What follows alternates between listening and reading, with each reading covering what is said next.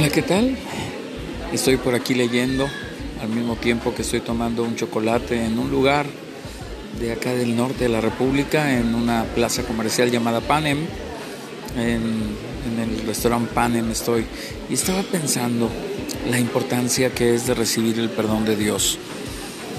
Mira lo que dice el libro de los Hechos 13:38. Sabed pues esto, varones hermanos, que por medio de él se os anuncia el perdón de los pecados. ¡Wow! Eso es tremendo. Que Dios nos perdone todas nuestras faltas y nuestras fallas. Esto es fabuloso, es fantástico, no lo puedo entender, mi mente explota de felicidad. Ahora, ¿qué es el perdón y por qué lo necesitamos? Perdonar significa cuando tú eh, terminas con una cuenta, haces un borrón y, cancelas lo que te debían. Todo lo que hiciste daño desaparece. Eh, esto es muy interesante porque cuando le hacemos daño a alguien buscamos su perdón eh, para restituir la relación con esa persona. Y lo mismo Dios está haciendo con cada uno de nosotros. El perdón es un acto de amor, misericordia y gracia. Wow. También puedo definirte el perdón como una decisión de no guardar rencor a otra persona, pese a lo que te haya hecho. Mira, la Biblia nos comenta que todos necesitamos el perdón, pues todos hemos cometido pecados, dice Eclesiastés 7:20, ciertamente no hay hombre justo en la tierra que haga bien y nunca peque.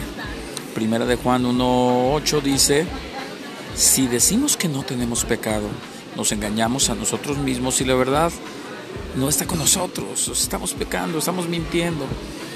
Todo pecado es a la larga un acto de rebelión en contra de Dios. Eso dice los Salmos 51.4.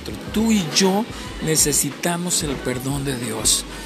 Y esto es interesante, ¿cómo lo obtengo? Quizá tú te preguntas, ¿y cómo puedo tener yo esto? ¿De qué se trata? ¿Es una cuestión de estar en una religión? ¿Es cuestión de, de abstenerme de todo? Mira, vamos a ver qué dice la Biblia. En primer lugar, la paga del pecado es muerte. Eso dice, eh, mira lo que dice Romanos 6:23, porque la paga del pecado es muerte. La muerte eterna la hemos ganado por todos nuestros pecados y errores. pero mira más adelante, es importante ver que Dios quiere perdonarnos.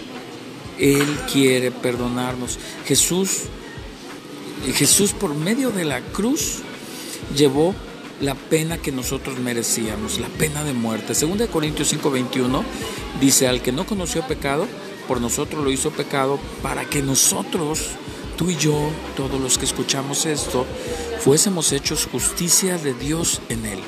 Jesús murió en la cruz, llevando el castigo que tú y yo merecíamos. Tremendo, tremendo. Primero de Juan 2.2 dice, él es la propiciación por nuestros pecados y no solamente por los nuestros, sino también por los de todo el mundo. Esto es tremendo. Acepta, acepta el sacrificio de Jesús para que tú puedas ser perdonado.